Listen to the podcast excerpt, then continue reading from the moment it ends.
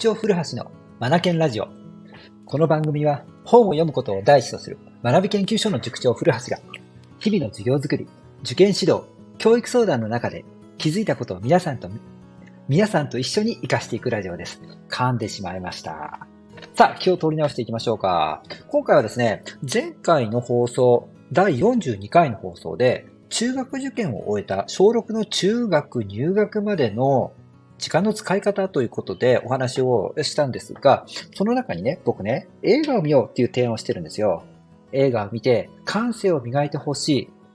この春は時間に余裕があるから映画いっぱい見て、感性を、いい映画をいっぱい見て、感性をどんどん磨いてほしいという提案をしました。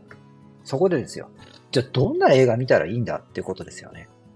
今回の第43回ではですね、僕が受験を終えた小6生たちに見てほしい映画というものをですね、選びました。21個になってしまいました。本当はもっとあったんですけどね、絞りに絞って21個になりました。今からね、その21の映画を紹介したいと思います。ちなみにあの、受験が終わった小6と今伝えましたが、別にこれ中学生でも十分すぎるぐらいの内容だと思います。そうですね。高校生に上がるまでに見ておくと、人生に大いに、なんだろう、こう、役立ち、人生を豊かなものにしてくれるんじゃないかな。僕はそう思いますね。じゃあ、早速行きましょうか。今見たい映画21選ですね。まずですね、僕ね、5つにカテゴリー分けしました。5つに。5つに。それが何かっていうと、まず1つ目。これぞ映画。ザ映画というものですね。何でしょうね。2番目。ヒューマン映画。これは、見たいですよね。ヒューマン心温まる映画。見たいですよね。そして三つ目。これはね、女性に向けたものになってくるかな。ラブロマンスです。そして四つ目。ミュージカル映画です。うん。そして五番目。知っていると得をする映画ですね。この5つのカテゴリーに分けて今からね、僕紹介していきますね。まず1つ目です。1つ目。これぞ映画。ザ映画ですね。ザ映画はですね、僕3つ紹介します。そのうちの1つ目。グレイテストショーマン。グレイテストショーマン。うん、有名な映画なのでご存知の方もいっぱいいらっしゃるんじゃないかなと思うんですよね。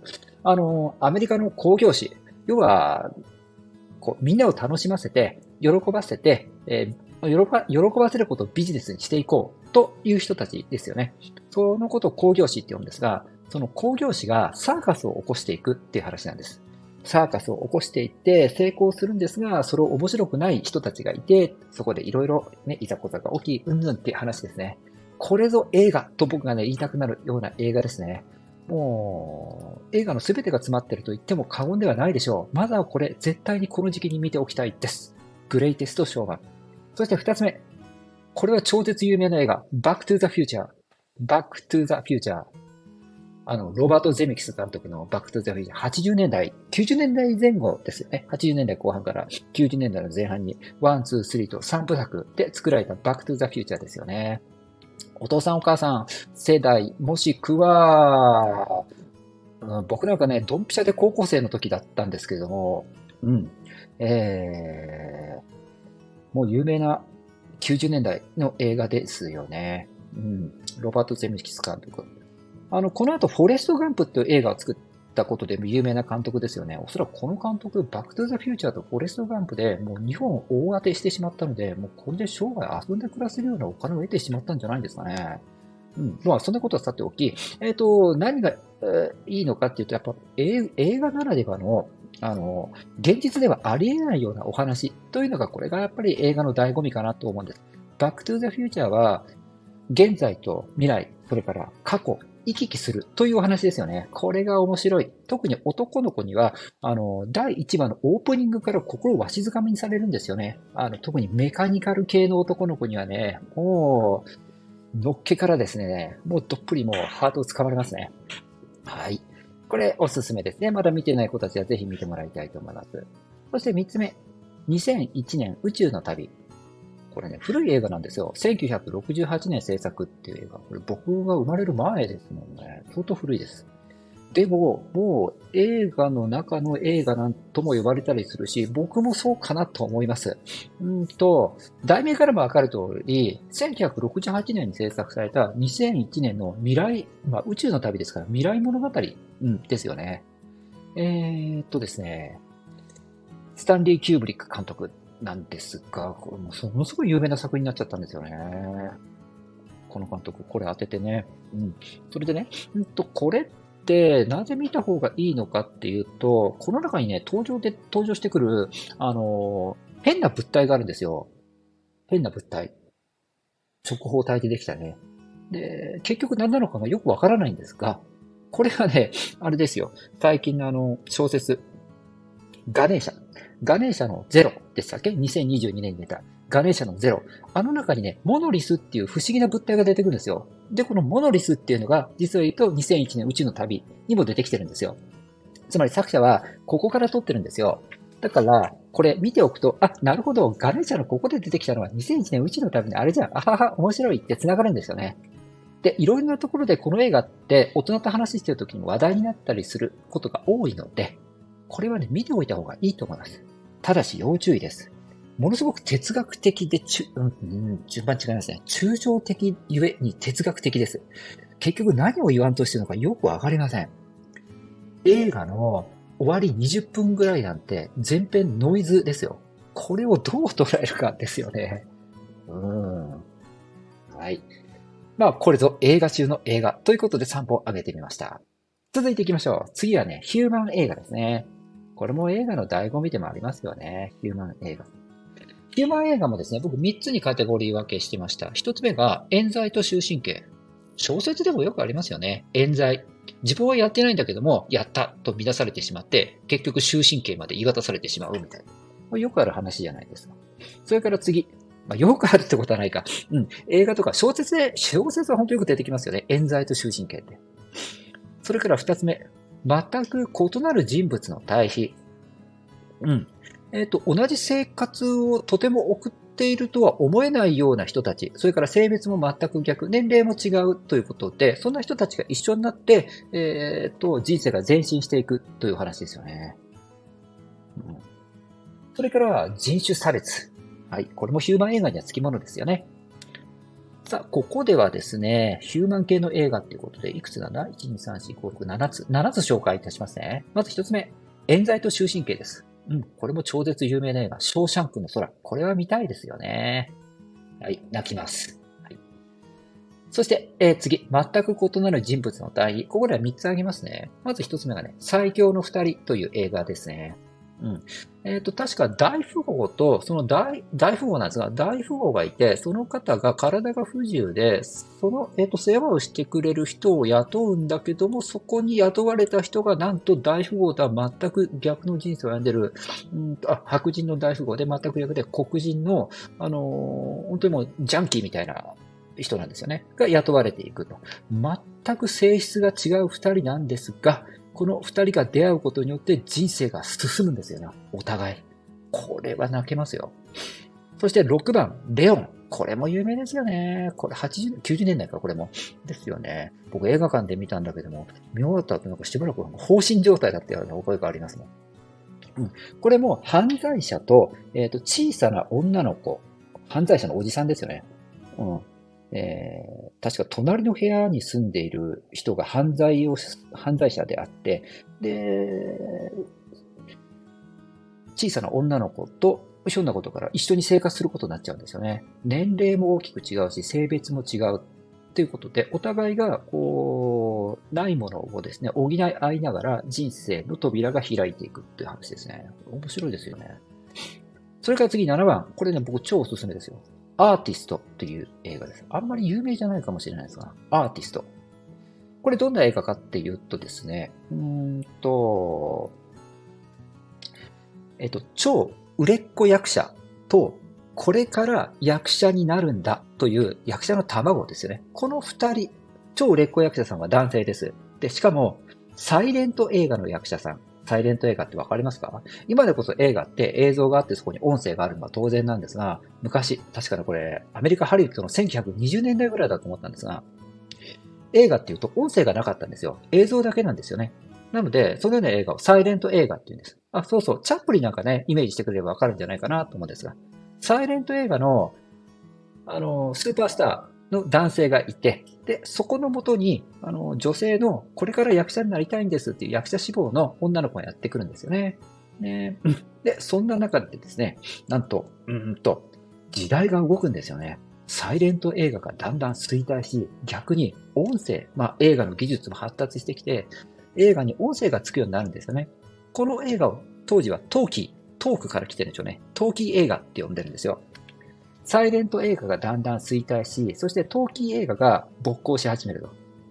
で、そんな中でサイレント映画の超スーパースターだった人、人がですね、えっ、と、ここに芸術性っていうのを持っていたもので取り組んでいたものですから、そこにいつまでもこだわり、新しいトーキー映画にチャレンジをしなかったんですよね。うん。むしろこう、ネガティブに扱ったりしていて。で、そんな中、子役として入ってきた、うんと、女の子がですね、この陶器映画の流れに乗るんですよね。ムーブメントに。それで、スターの座をね、射止めてしまうんですよね。つまり、衰退していくサイレント映画と、ここから盛り上がっていく陶器映画、この交差点を描いている映画であり、かつ、サイレント映画で、えっ、と、スーパースターだった人の集落ぶりを描きつつ、で、これから新しい時代のスターになっていく人のこう成長ぶりを描いてるっていう。こうフェードイン、フェードアウトがね、混在する映画で、これすごくよくできてるんですよ。しかも、サイレント映画ですよ、これ。ぜひ見てください。非常に映画としての完成度が高いですね。アーティストと言います。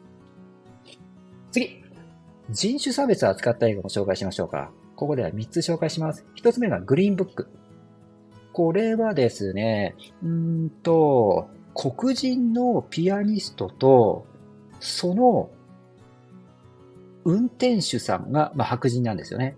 まあ、黒人のピアニストと、運転手さんが白人。要は、黒人よりも白人の方が下になってしまっていて、えー、そんなんでいいのか？みたいなことが映画のどっか国家でいろいろ出てきて物議を醸し出していく映画なんですよ。これ人種差別です。これいいですよ。でしかもこのグリーンブックって、ね、映像がめちゃくちゃ綺麗です。映像にも注目してください。そして9番、イミテーションゲーム。あのー、アラン・チューリングですよ。ね、ご存知の方もいらっしゃるんじゃないかな。数学者アラン・チューリング。イギリスのね、数学者アラン・チューリングですね。コンピューターを最初に開発した人ですよね。あまりにも有名です。チューリングテストなんていうテストもありますね。うん、この人を描いた映画なんですが、これがなぜ人種差別かっていうとですね、まあ実はゲイだったっていう話なんですよね。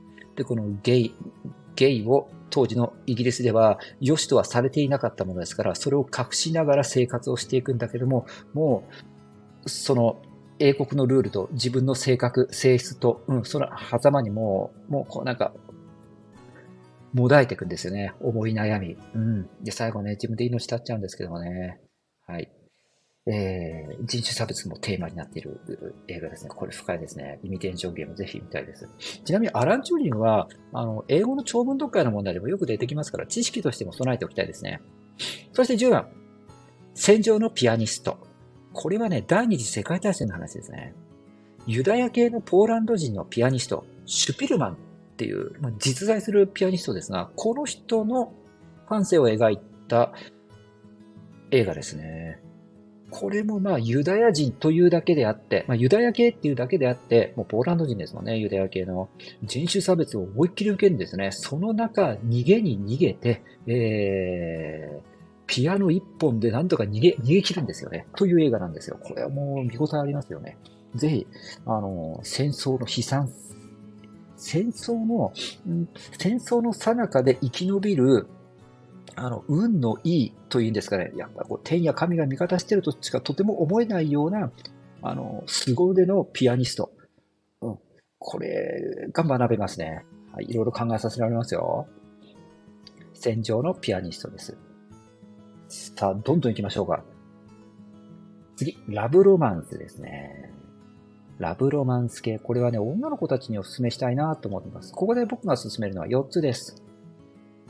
と、これがね、11番目ですね。まず、イル・ポスティーノという映画です。これ、イタリアの映画なんですよ。イタリアのね、小さな漁港が舞台だったと思うんですが、そこの漁港の、あのー、酒場があるんですが、酒場で働くお姉さんに、あの、郵便局員、だからポストマンがですね、恋をするっていう物語なんですよ。これがね、あの、イタリアののどかな風景とベストマッチしてて、すごくなんかこう、ラブロマンスを感じさせてくれるね、いい映画ですね。僕これ好きですね。ラブロマンスで一番好きなんじゃないかな。イル・ポスティーノです。続いて、これは有名ですね。80年代の映画、ゴースト。僕、高校生の時に、あの、友達2人と男子高校生、えっ、ー、と、なんか3人ぐらいで見に行った覚えがありますね。はい。よかったな。なんか3人で泣いたのも覚えてます。そして次がですね、13番目、ボディーガード。あのー、ホイットニ・ヒュースとか出てくるものですよね。はい。うん。スーパースターとボディーガードが恋をする物語。これもいいんじゃないかな。うん。ぜひ見ておきたいですね。そして14番、タイタニック。これ絶対見たいですよね。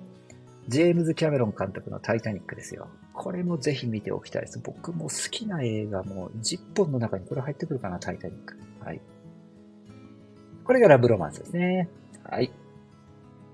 さあ、次行きましょうか。どんどん行きますね。4番目はミュージカル映画を紹介しておきます。ここでは3つです。まず15番目、レ・ミゼラブル。あの、フランスの作家、あの、ビクトル・ユーゴー。ユーゴーの書いたあの、レ・ミゼラブル、あれですよ。あれを映画化したものが、どんぐらいですか ?2015 年ぐらいでしたっけ？あったんですよね。うん。あれ今、もう Amazon とか Netflix で見ることができますので、ぜひこれ見てもらいたいなと思います。映画がね、多分ね、3時間半ぐらいあるような超長いものなんですが、これはね、見応え十分です。なぜ見応え十分なのかっていうとですね、なんと全編ミュージカルなんですよね。全編歌ですよ。歌と踊り。圧巻ですね。素晴らしいです。うん。ビクトル・ユーゴの原作の方がなかなか読めないっていうことなのは、この3時間半の映画で十分かなと思います。もう、描写も細やかですからね。僕はこれおすすめです。はい。次、ミュージカル映画。これは最近の映画ですよね。ララランド。これをご覧になられた方もいらっしゃるんじゃないですかララランドですね。うん。これ、レイ・ミゼラブルとララランドの、なんかね、どっかで制作者関わってるらしいですよ、お互い。うん。関係してるみたいですね。で、ララランド何がいいかって言って、僕、この監督が素晴らしいなと思うんですよね。デミアン・チャゼルっていう監督なんですが、まだお若いんですよね。お若い。はい。これはね、ラブロマンスにも入れてもいいんじゃないのかな？うん。はい。ミュージカル映画としては本当になんかこう、キュンキュンとさせられるとても素敵な映画だと思います。僕大好きですね。そして17番目。きっとうまくいく。これ、インド映画です。うん。インド映画ですね。インドの映画って、あのー、僕の知ってる限りだと、インドの映画ってみんなで、まあ、大人数のみんなで歌って踊るっていう場面がふんだんに織り込まれてきますよ。織り込まれてきますよね。あインインドの文化が僕よくわからないんですが、あのー、踊るっていうことはとてもあのー、国民をハッピーにさせてくれるものなんでしょうね。ミュージカルっぽい側面が結構含まれてるのがインド映画なのかなうん。で、このきっとうまくいくって映画なんですが、うん。大学生たち、3人の大学生が、な？んかエリートの工科大学。うん。きっと IIT がベースになってるんでしょうね。うん。その、インドの超優秀な工科大学に席を置く3人の男の子たちの話なんですが、この子たちがこう夢を追っていくような話なんですよね。うん、でも実際問題、うんと、競争社会の中で生きてると、こう他人に勝つために勉強をこう強いられてる。ですよね。で、そんなような人たちと、一方、自分の好き勝手、勝手じゃないか、好きなことに夢中になってね、それを追いかけていく生き方が、こう、対比として出てくるんですよ。で、この両者、競争社会の中で他人をか、他人に勝つために勉強している人と、自分の好きなことに夢中になって、こう追っかけてる、生きていく人とは、もう10年後に大きな結果が出てしまうっていう映画なんですよね。もうおしまいですよ、これ。おすすめです。夢の追いかけ方っていうテーマではなんか見てもいいんじゃないかな。さあ、そして最後です。5番目です。知っていると得する映画ということですね。はい。あのー、アメリカの論文とか、まあ、最近の映画とかドラマもそうですが、過去の有名な映画、もうクラシック的な扱いを受けている映画の登場人物とか、そこに出てきたものなんかが話題として取り上げられることって結構多いんですよ。なので、知っておいた方が話に入りやすい、まあ、理解しやすいので、これは知っていると得をするぞという映画があるんですよ。有名なものばかりなので、ご覧になられた方もいらっしゃると思いますが、あえて紹介しますね。18番目っていうことでいきますよ。まず、スタートレック。これ有名ですよね。それから19番目、スター・ウォーズ。あまりにも有名ですよね。うん、もう一般教養ですよ。それからですね、最近割とよく出てくるなっていうのが20番目に紹介するマトリックス。マトリックスは、あの、刺激的な映像もさることながら、よく出てくるのが登場人物の名前なんですよね。主人公のネオ、それから謎のあの女性の役、えっと、トリニティでしたっけ？トリニティ。そして謎のおじさん、モーフィアス。この3名の名前は押さえておきたいですね。しかし、僕ね、おすすめの映画21選と言って、マトリックス今上げてますが、マトリックスそんなに声を出しておすすめできなくて、なぜかというとですね、戦闘シーンがあまりにも多すぎるので、これも長時間見てると特にね、3部作あるじゃないですか。2部、3部と見続けていくと、だんだん気分悪くなってくるんですよね。これ僕だけから皆さんどう思いますか？なので、子供たちには僕は一部だけでいいんじゃないかなと思います。そして、最後21番目、バットマンですね。バットマンもアメリカのこう完全懲悪ストーリーを描いた、もう超絶有名な基本的な話でもあるので、これは押さえておきたいですね。バットマン。知識として押さえておきたいです。はい。が、しかし、バットマンを題材にした映画って色々あって、僕がその中でお勧めするのは、クリストファー・ノーランという監督が手掛けたものですね。クリストファー・ノーラン。うん。この方が手掛けたものを、バットマン3部作っていうのがあるんですよ。うん。バットマンビギンズ、バットマンダークナイト、バットマンダークナイトライジングだったかな？うん。3部作から成り立ってるんですが、はっきり言ってもホラー映画のような形に仕立て上げられてしまっているので、ものすごく怖いです。だからこれもね、あまりおすすめできませんね。しかし映画としてはですね、とてもよく丁寧に作り込まれているので素晴らしい作りですね。映画としてはもう最高級の作品と言えるでしょう。はい。特にね、そうそうそうそう、2のね、ダークナイトの方はですね、あの有名なジョーカーが出てくる回なんですが、これがですね、もうホラー級もホラー級で超怖いです。はい、構えた方がいいです。さあ、で、このクリストファー・ノーランっていう監督なんですが、この監督も割と若くて、うんと、若いと言ってもこれ、この方僕より一つ上なんですよね。うん。最近だとインターステラーっていう超有名な映画作ってますよね。あとは、その少し前ぐらいインセプションっていう夢の中、夢の中で、えー、生活をするというなんか話ですよね。を作ったことでも有名ですよね。クリストファー・ノーラン。大注目の監督ですね。うん。さあ、以上、駆け足で、えっと、お話を進めてきました。もう一度おさらいをしますね。うん。はい。僕がですね、受験の終えた小6たち、それから中学生たちにも見てもらいたいねって映画を21選ということで選んでみました。はい。まずはジャンル。ジャンルは5つです。1つ目のジャンル、これぞ映画。2つ目、ヒューマン映画。3つ目、ラブロマンス。4つ目、ミュージカル映画。5つ目、知っていると得をする映画ですね。で、1つ目のこれぞ映画というものは、これです。まず1つ目、グレイテストショーマン。2つ目、バックトゥーザフューチャー。3つ目、2001年宇宙の旅。2番目のヒューマン映画ですね。4つ目と紹介し、4番目として紹介したショーシャンクの空。そして5番目、最強の2人。6番、レオン。7番、アーティスト。8番、グリーンブック。9番、イミテーションゲーム。10番、戦場のピアニスト。そして3つ目のカテゴリーとして紹介したラブロマンス。これは11番目になりますね。イル・ポスティーノ。12番目、ゴースト。13番目、ボディーガード。14番、タイタニック。そして4番目のカテゴリー、ミュージカル映画。ここでは15番としてレ・ミゼラブル、16番ララランド、17番きっとうまくいく。そして最後5番目のカテゴリー、知っていると得する映画、スタートレックが18番目。で、19番目が、19番目がスター・ウォーズ。で、20番目がマトリックス。で、21番目がバットマンですね。はい。さあ、本当は、もっといろいろ紹介した映画あったんですが、小6の受験が終わった子たちとか、それから中学生ってことを考えていくと、このあたりをね、うん、10代前半に見ておけたら、この後の人生面白くなりそうだなということですよ。結局どういうことかっていうと、一つ一つの映画っていうのは点に過ぎないと思うんですよ。点なんですよ。一作一作が点。えっ、と、この点が、例えばこう、さっきも伝えたんですが、大学入試の勉強してるときに、長文読解の問題をしてるときとか、模擬試験のときに、あの、ユダヤ系ポーランド人のピアニストの話とか、いきなり出てきたりするんですよね。それから数学者のアラン・チューリングの話とか、お、これ、見て、知ってるぞ、この話。あ、映画で見たって。こう点と点がね、線と、線と、つな、線として繋がってくるんですよね。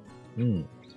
で、この後自分が読んでいく本とか論文とか、ね、これから出会う人たちによってですね、映画の話って割とこう一般教養として会話になってきますから、知ってると、友達にすぐ慣れたりとか、会話が盛り上がってたりして、そこからビジネスへと発展していくっていうことが往々にしてありますから、これらはですね、大きく見るとですね、自分の人生を本当大きく変えてしまうかもしれない映画たちだと僕は思うんですよね。